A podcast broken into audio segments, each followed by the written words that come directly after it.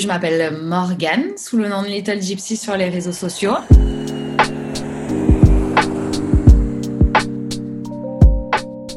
Je suis nomade, j'ai tout plaqué et je suis tout le temps sur la route depuis un petit moment. Et ça fait 7 euh, ou 6 ans que j'ai mes réseaux sociaux, que j'ai décidé de, de commencer à faire des vidéos de mes voyages, des vidéos drôles à la base, et puis de plus en plus engagée au plus, euh, au plus les années ont passé.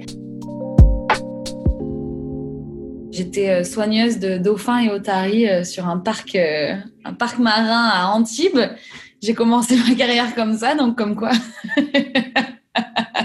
on peut commencer de très très loin. C'était mon grand rêve, c'était de me dire, mais un jour, euh, dès que j'aurai assez d'argent de côté, je partirai en Colombie-Britannique et, j'irai voir ces orques là-bas qui m'ont toujours fait rêver euh, depuis, euh, depuis toute petite. Il y a une île, ça s'appelle San Juan Island. Il y a un phare où si tu t'assois, elles peuvent passer très très près à côté de ce phare-là. Et, euh, du coup, euh, dès qu'on m'a dit ça, j'étais genre, ok, bah, pas de souci, je prends ma petite voiture de loc et je m'en vais à Saint-Juan. J'ai passé euh, un mois là-bas où je dormais dans ma voiture tous les soirs et je passais mes journées entières assises sur cette plage à les attendre. Et je les ai vus plein de fois c'était incroyable. Et en même temps, à côté de ce phare, tu as beaucoup de biologistes qui sont là pour pouvoir faire des études et observer ces orques-là.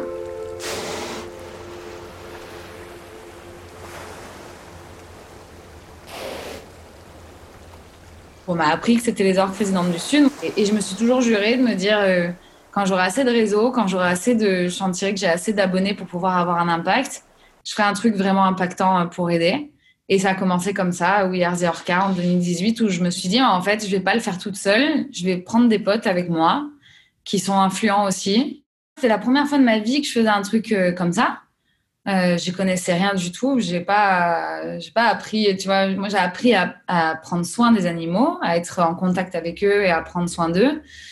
Mais j'ai pas appris à combattre les, les lobbies et, les méchants euh, qu'il y a sur cette planète. Nous sommes de ceux qui vont se battre pour elles et nous sommes de ceux qui allons mettre en lumière tout ce que vous êtes en train de faire dans le monde entier. Soyez fiers de vous, Soyez fiers d'être ici et que l'acte 2 de We Are the Orca commence maintenant.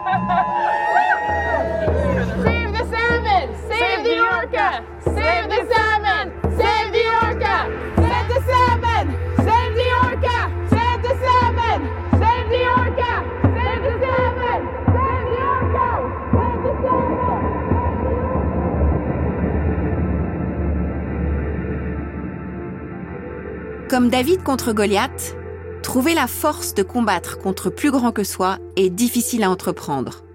Le parcours d'un activiste n'a rien d'un long fleuve tranquille et surtout ne peut être effectué seul. C'est ce qu'a appris Morgan en lançant son projet We Are the Orca pour protéger les orques résidentes du Sud, faire pression sur les gouvernements. Morgan a mobilisé des voix. Et ces voix, c'est vous, c'est moi. Ce sont des voix mais aussi et avant tout des actions. Dans cet épisode, nous partons à la rencontre de personnalités inspirantes et inspirées qui misent tout sur le dialogue et la conscience collective pour construire le monde de demain. Vous écoutez Les Déferlantes, un podcast réalisé par The Sea Cleaners.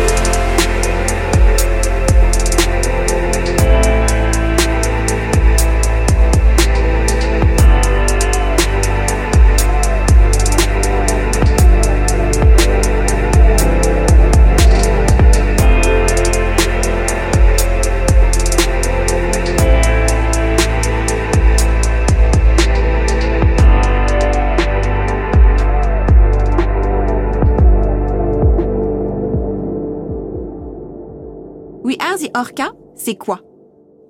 C'est un mouvement initié par Morgan, alias Little Gypsy, et suivi par des influenceurs pour alerter sur la disparition des orques résidentes du Sud en Colombie-Britannique.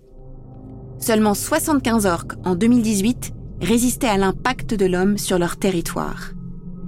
Quatre barrages, inutilisés, empêchent en effet les saumons de remonter la rivière Snake, des saumons qui représentent 50% de leur nourriture.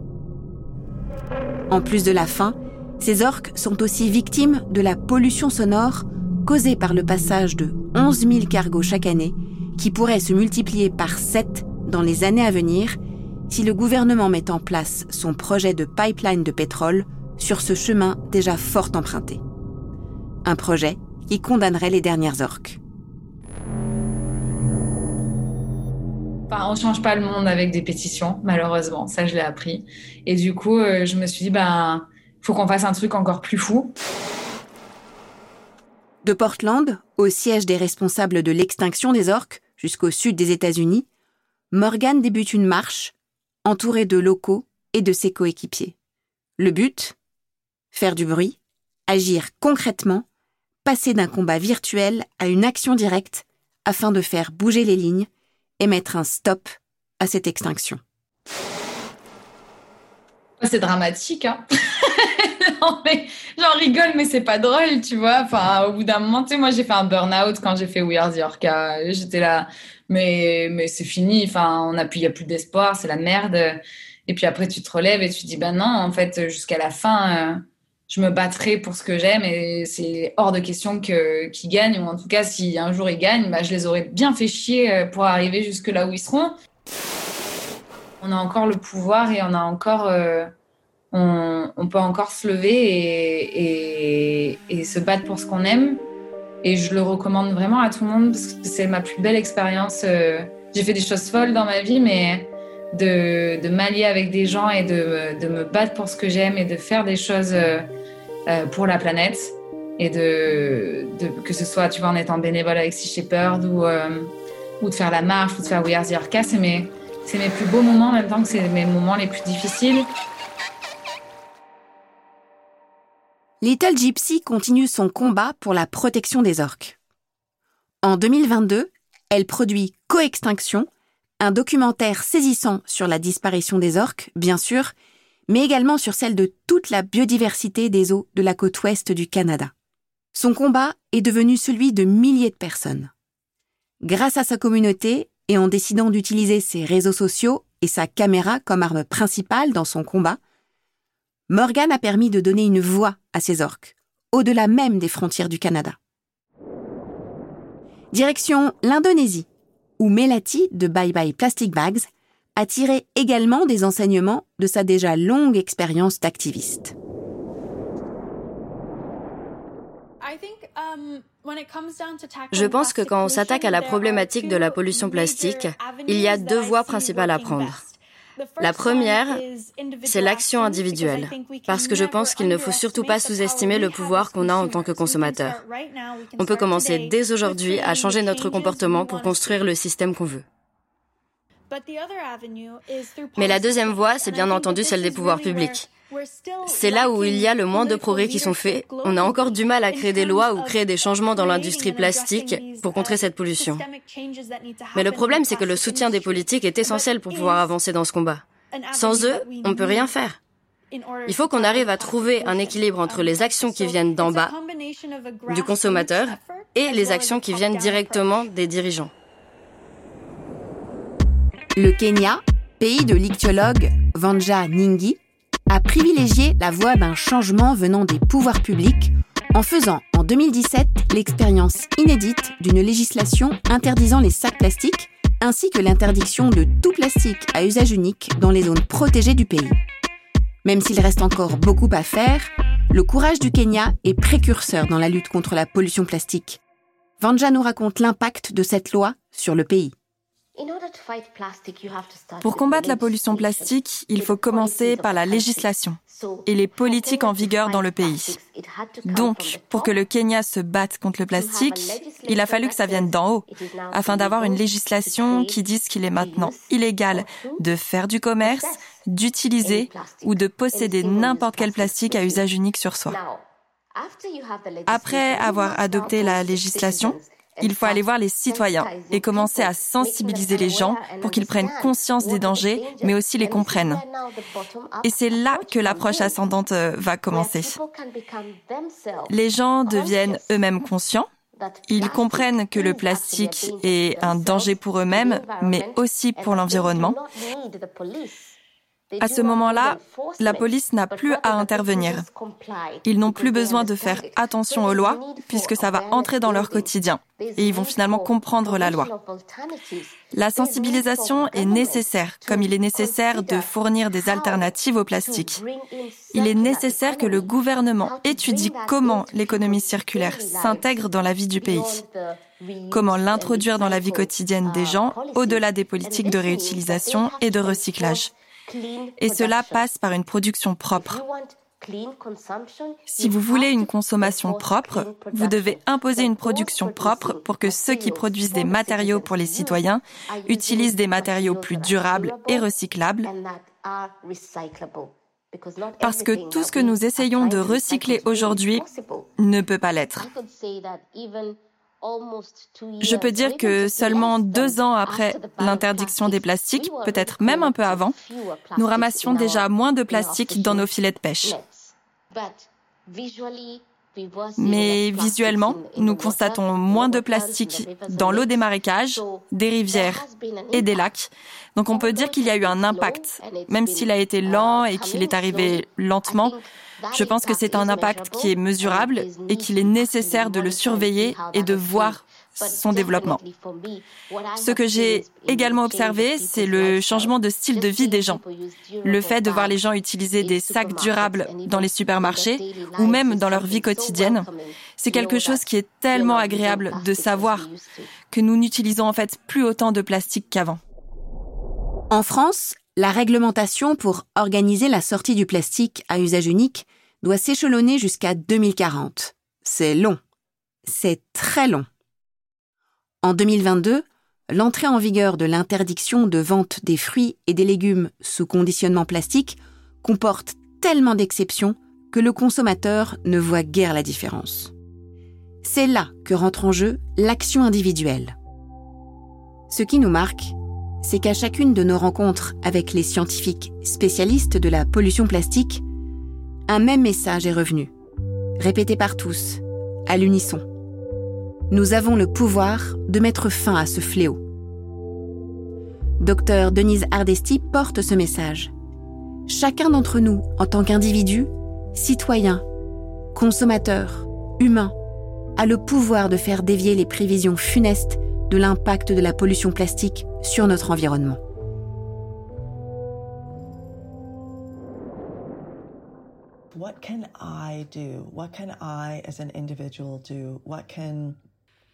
Qu'est-ce que je peux faire? Qu'est-ce que je peux faire en tant qu'individu, à mon échelle, ou en tant que membre d'une communauté? Et je réponds systématiquement la même chose. En tant qu'individu, nos actions et notre voix sont incroyablement puissants. Nous faisons des choix tous les jours, tout au long de la journée, pour savoir avec qui nous allons être amis, comment nous allons passer notre temps, pour choisir les produits que nous achetons, comment nous dépensons notre argent, à qui nous faisons confiance ou non? Les consommateurs sont donc très puissants et nous pouvons choisir d'acheter des produits qui ont moins d'emballage en plastique. Nous pouvons choisir d'acheter localement et d'acheter des produits qui n'ont pas fait trois fois le tour de la Terre avant d'atterrir dans notre assiette. Nous pouvons rendre le plastique à nos supermarchés, qui sont tenus de le conserver, plutôt que de le ramener chez nous, de le mettre dans nos poubelles et d'essayer de trouver autre chose à faire avec ce plastique. En tant qu'individu, nous pouvons donc faire des choix qui affectent nos vies. Nous pouvons réutiliser. Nous pouvons consommer des produits en vrac.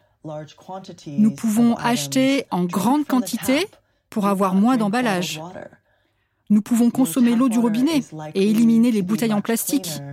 Vous savez, l'eau de votre robinet est probablement um, beaucoup plus propre que l'eau en bouteille que vous pouvez acheter en grande surface. Il y a donc beaucoup de petites choses que nous pouvons faire en tant qu'individus.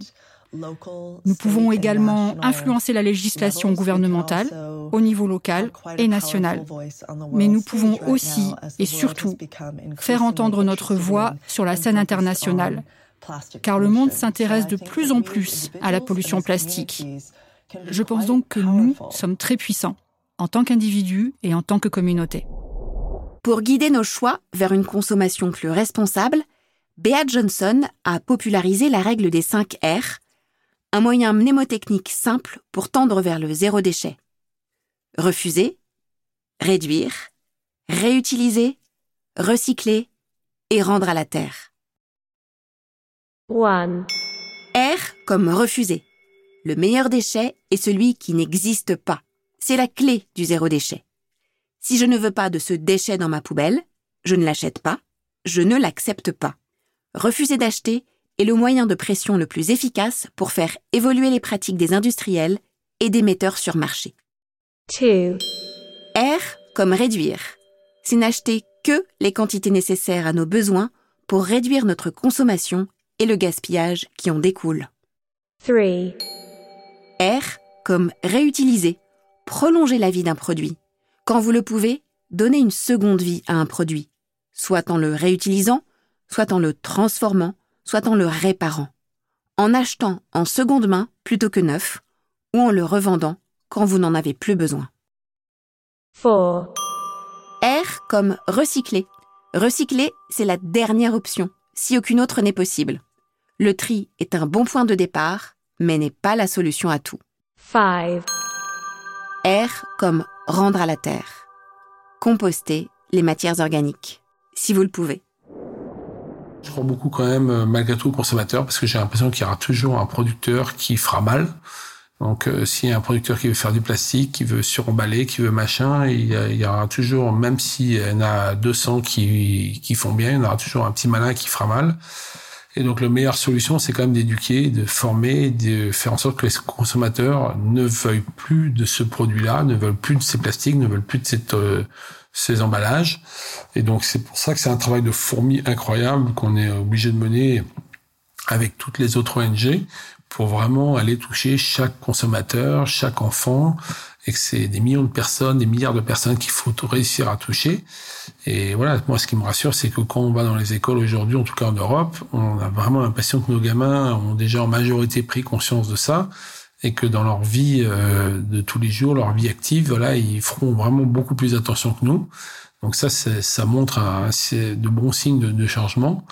Et voilà, et pour autant, le temps passe et il faut aller vite et il faut quand même euh, bah, faire réagir les adultes d'aujourd'hui parce que voilà, leur faire comprendre qu'ils euh, doivent malgré tout, malgré leurs 30 ans de mauvaises habitudes, ils doivent quand même réussir à évoluer, à faire changer leur, leur comportement. Moi, un jour, il y avait une dame qui avait jeté quatre déchets par terre en même temps. Je lui ai, je lui ai demandé d'y ramasser. Elle n'a pas voulu. Au final, j'y ai ramassé tout seul. Avec vos copains, vous jetez des déchets par terre ou pas? Non. Euh, moi, je dis que non. Parce qu'à chaque fois que je suis avec mes copains, on fait toujours attention euh, de mettre dans les bonnes poubelles. Et euh, on s'amuse pas à faire ça parce que je trouve que c'est pas très très bien pour notre planète. D'après une étude réalisée dans 10 pays du Nord, 45% des 16-25 ans souffriraient d'éco-anxiété. Alors, cette jeunesse dont parle Yvan Bourgnon, cette génération qui a une conscience aiguë, douloureuse de la catastrophe à venir, quel choix lui reste-t-il? Fermer les yeux? Faire confiance aux grands décideurs pour prendre les bonnes décisions? Ou bien s'unir dans un même combat? Agir en utilisant tous les outils mis à leur disposition, musique, cinéma, réseaux sociaux, actions citoyennes. Pour la chanteuse Suzanne, ces chansons sont à la fois un exutoire, mais aussi un moyen pour sensibiliser aux problématiques qui la touchent et qui impactent son quotidien. Quand j'entends euh, même mon petit frère de 15 ans qui se demande s'il est pas né à la mauvaise période parce que bah, il voit euh, l'Amazonie qui prend feu, la montée des eaux. Est-ce que cette ville-là existera encore dans dans quelques années? Je suis triste en fait d'entendre mon frère qui, qui arrive à dire ça. Je suis triste aussi que notre génération ait un peu moins de légèreté. Nous, on est plus dans des inquiétudes en fait. On est inquiet quoi. On est euh, est-ce que nous, on va pouvoir vivre dans ce monde? Est-ce que ce monde va pouvoir nous accueillir? Enfin, c'est même plus trouver sa place là aujourd'hui. C'est euh, trouver sa place dans un monde qui brûle. Moi, j'ai cette chance-là de me rendre un peu moins anxieuse en écrivant des chansons euh, en te racontant tous ces trucs-là en interview, en essayant de, de mettre ça encore une fois au centre de mes discussions et parce que parce que c'est quelque chose qui m'angoisse quoi, je le dis quoi, clairement quoi. Donc, je pense que c'est une urgence aujourd'hui de s'engager quoi. Quand on voit des rapports de scientifiques qui expliquent que dans euh, 10 à 20 ans, euh, ce sera vraiment l'apocalypse et que pour le coup, limite, la future génération va vivre euh, et des tsunamis et des cyclones et des, et des catastrophes naturelles euh, constamment. En fait, nous, c'est ça notre guerre. C'est celle qui arrive, c'est ça, quoi. C'est la guerre écologique. Et, et on a l'impression qu'il y a encore trop de sceptiques, en fait. C'est, on a l'impression, en fait, de devoir passer notre temps à convaincre les gens que c'est en train de se passer. Alors que c'est très clair, quoi. Alors que, je sais pas, si on ouvre les yeux, on le voit, quoi. Tu vois, tu, tu es au courant.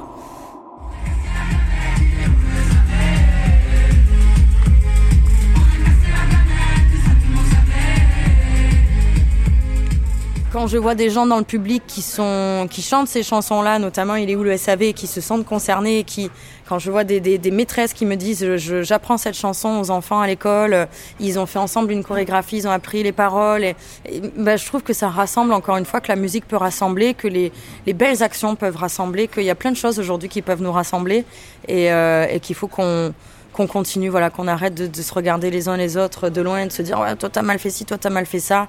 Oui, on fait tous mal des choses, mais on peut faire bien aussi et essayons de faire bien euh, tous ensemble. Pour Emma, jeune réalisatrice, agir pour l'écologie est une évidence. Elle représente une nouvelle génération d'activistes nés dans le péril climatique et décidés à changer notre relation à la nature en développant leur passion et en s'épanouissant. On fait que nous dire que ça y est, la catastrophe climatique, elle est en cours, on peut plus faire marche arrière. D'un autre côté, faut aussi vivre dans le présent et se dire bon bah aujourd'hui, comment est-ce que j'ai envie de vivre?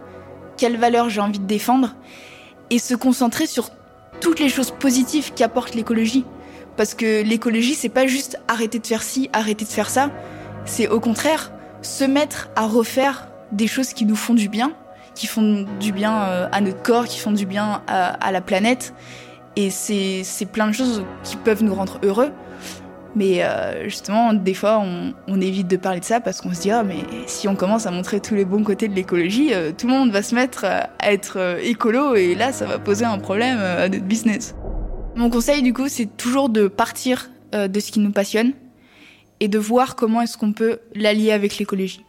Parce que le plus important, en fait, si on veut changer les choses, c'est d'être bien dans, dans ce qu'on est, en fait.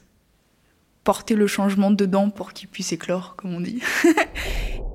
le problème aujourd'hui, c'est que on a tendance à avoir un mode de vie qui détruit notre environnement et ça met en péril euh, la survie de notre espèce. Et en fait, ce qu'il faut simplement faire, c'est vivre d'une manière qui ne détruit pas notre environnement. Et à partir du moment où on fait ça, après, on est libre de faire ce qu'on veut. Donc en fait, c'est pour ça que c'est important de partir de sa passion. Par exemple, moi, si ma passion, c'est le cinéma, et ben voir comment faire du cinéma sans détruire euh, l'environnement dans lequel je suis, puisqu'on sait que le cinéma, aujourd'hui, c'est une industrie qui pollue. Donc comment rendre un tournage euh, éco-responsable? Plein de choses comme ça et ça peut se faire en fait avec euh, avec toutes les passions elle a besoin d'être entendue et d'être écoutée. Et puis elle a besoin aussi euh, que les autres générations les rejoignent. Parce qu'on dit souvent, oh les jeunes, c'est génial ce que vous faites et tout. Euh, rejoignez-nous, en fait. C'est pas, pas juste. Euh, nous, c'est un combat qui nous touche directement parce que ça, remet en, cause notre avenir, mais on ne peut pas agir tout seul, vu qu'en plus aujourd'hui, c'est pas, pas notre génération qui est au pouvoir, c'est la génération d'avant. Et euh, nous, on sera au pouvoir peut-être dans, dans 20 ans. Et on ne peut pas attendre 20 ans. Donc on a besoin que, que toutes les générations agissent pour cette cause-là. Et euh, notamment, en fait, quand j'étais à Glasgow, j'ai été très touchée et heureuse de voir qu'il y avait plein de, de gens de l'ancienne génération qui, qui, étaient dans les manifs et qui, qui se battaient pour l'écologie, pour euh, notre avenir à nous pour l'avenir de leurs petits-enfants et ça m'a redonné espoir parce que c'est de ça dont on a besoin en fait. C'est qu'on avance tous ensemble dans une autre direction que celle qu'on est en train de prendre.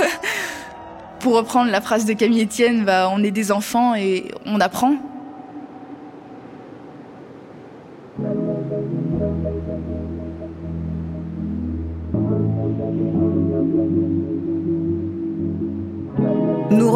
Surfeuse Maude Lecar pour qui prendre soin de l'océan est une philosophie de vie. Elle nous raconte pourquoi, comme elle, des milliers de personnes se retrouvent chaque année sur une plage, dans les villes, sur les rives des rivières, pour des opérations de ramassage, des clean-up. À quoi ça sert et pourquoi invite-t-elle chacun d'entre nous à y prendre part? J'ai pu profiter de l'océan depuis que je suis toute jeune et je compte en profiter jusqu'à mes derniers jours. Donc j'ai envie de faire quelque chose de bien pour euh, bah, remercier euh, l'océan pour tout ce qu'il a pu m'offrir, enfin toute ma vie quoi. Hein. Si j'en suis là, euh, c'est grâce à aux vagues et à l'océan. Donc j'avais envie de faire euh, ma petite part euh, pour euh, pour permettre bah, de nettoyer, mais surtout de sensibiliser en me disant que voilà si j'ai si je peux déjà sensibiliser deux trois personnes autour de moi et si je me sers de ma voix en tant que surfeuse professionnelle avec une petite communauté pour faire quelque chose de bien, ben c'était voilà c'était le, le but un peu de de ma carrière.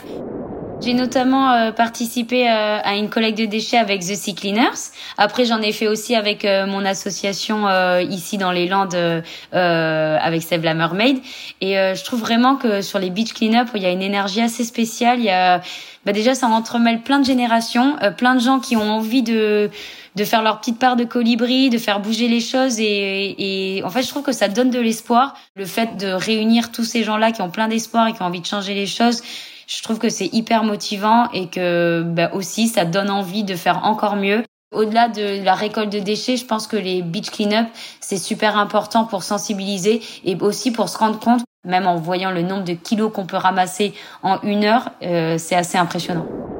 La démarche de Maude va plus loin. Pour alerter sur la pollution plastique et faire entendre la voix des océans au plus grand nombre, elle a décidé d'exprimer sa fibre créative et son talent pour des créations étonnantes sous le signe de la mermaid, la sirène. Le microplastique qui est érodé par l'océan n'est pas recyclable. Du coup, en fait, on s'est dit, euh, bah, c'est bien beau de faire des collectes de déchets, mais si tous ces petits microplastiques, bah, si c'est pour les remettre à la poubelle, on s'est dit, bah, on pourrait les utiliser. On a revalorisé les déchets euh, avec Save la Mermaid pour les pour faire notre expo et pour mettre l'art euh, voilà en, en avant enfin surtout les déchets en avant à travers l'art. Je vous montre ça. Donc en fait, les microplastiques, ils sont installés comme ça. Bon là, c'est vraiment le tout début du tableau.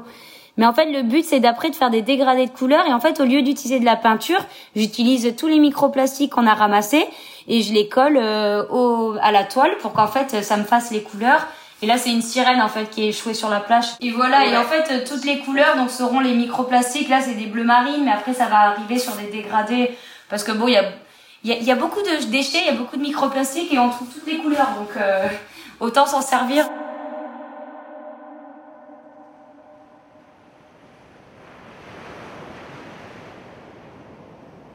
Face à la déferlante de plastique, nous ne sommes pas seuls, nous sommes de plus en plus nombreux. Pour protéger l'océan, notre planète, nous ne sommes pas démunis. Nos armes ont un pouvoir immense. Nos voix, nos rébellions, notre art, nos votes, nos choix de consommation, nos modes de vie, nos savoirs, notre science et notre technologie. Pour faire barrage contre la pollution plastique, le monde n'a pas besoin d'une poignée d'individus pratiquant un zéro déchet sans faille, mais de millions de personnes qui fassent, un choix à la fois, le vœu de consommer moins de plastique.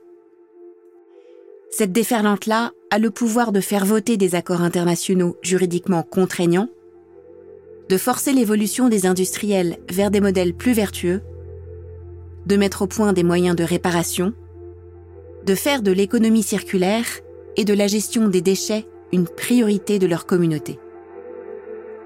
Vous pouvez agir maintenant. Soutenez les associations comme The Sea Cleaners. Appuyez les initiatives de sensibilisation Joignez-vous à des opérations de clean-up. Impliquez-vous dans la gestion des déchets de votre communauté et appliquez, quand vous le pouvez, les 5 R. Refuser, réduire, réutiliser, recycler, rendre à la terre. People are ready for change. We want change. We demand change. And we are the change.